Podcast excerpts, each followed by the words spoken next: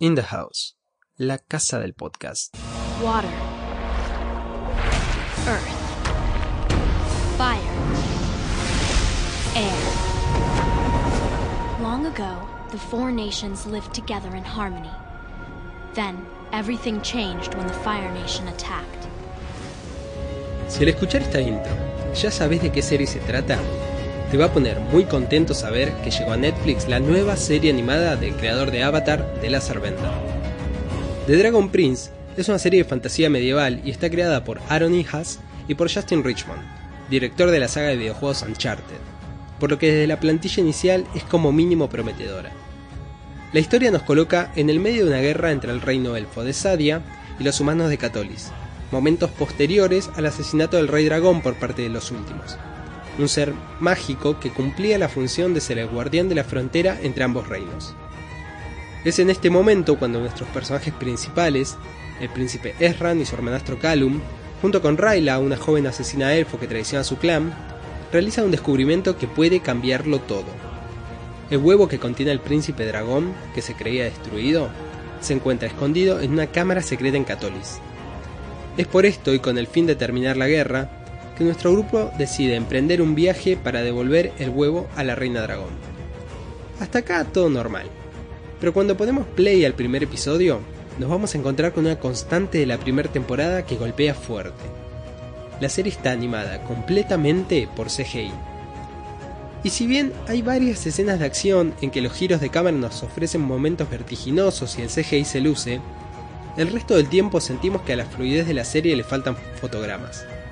La animación es lenta, es rústica, y nunca terminamos de adaptarnos a esto, aunque terminemos aceptándolo. Sacando la animación, el estilo artístico me pareció muy acertado.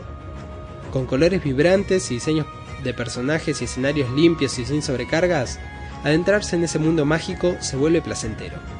Y sí, vas a estar muy tentado a sacar capturas de pantalla en muchos momentos, porque la serie nos regala grandes wallpapers.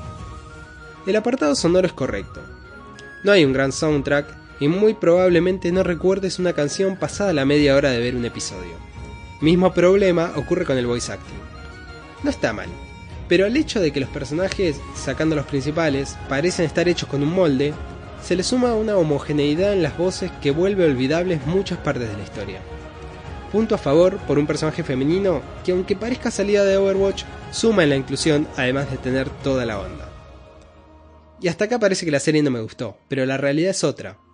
La historia, si bien no es nada del otro mundo, está bien construida a fuerza de personajes muy tridimensionales. Nuestro grupo principal tiene motivaciones claras y distintas entre ellas.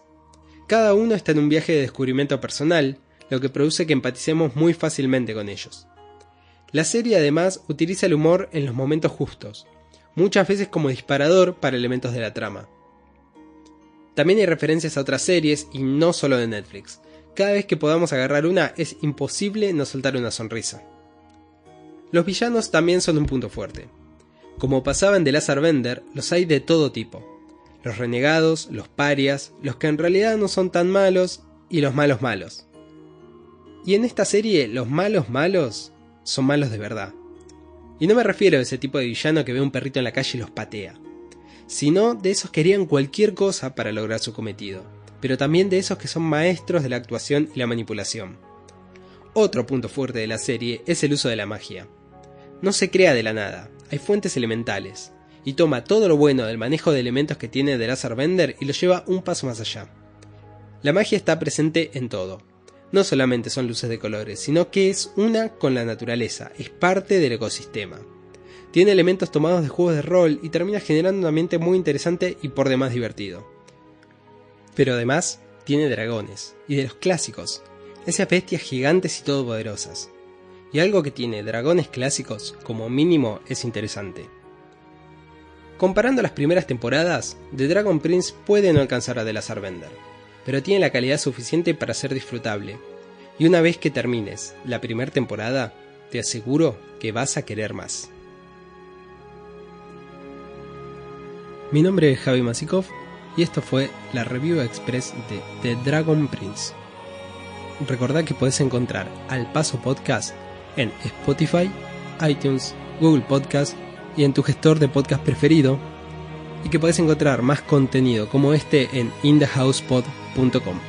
El podcast is in the house.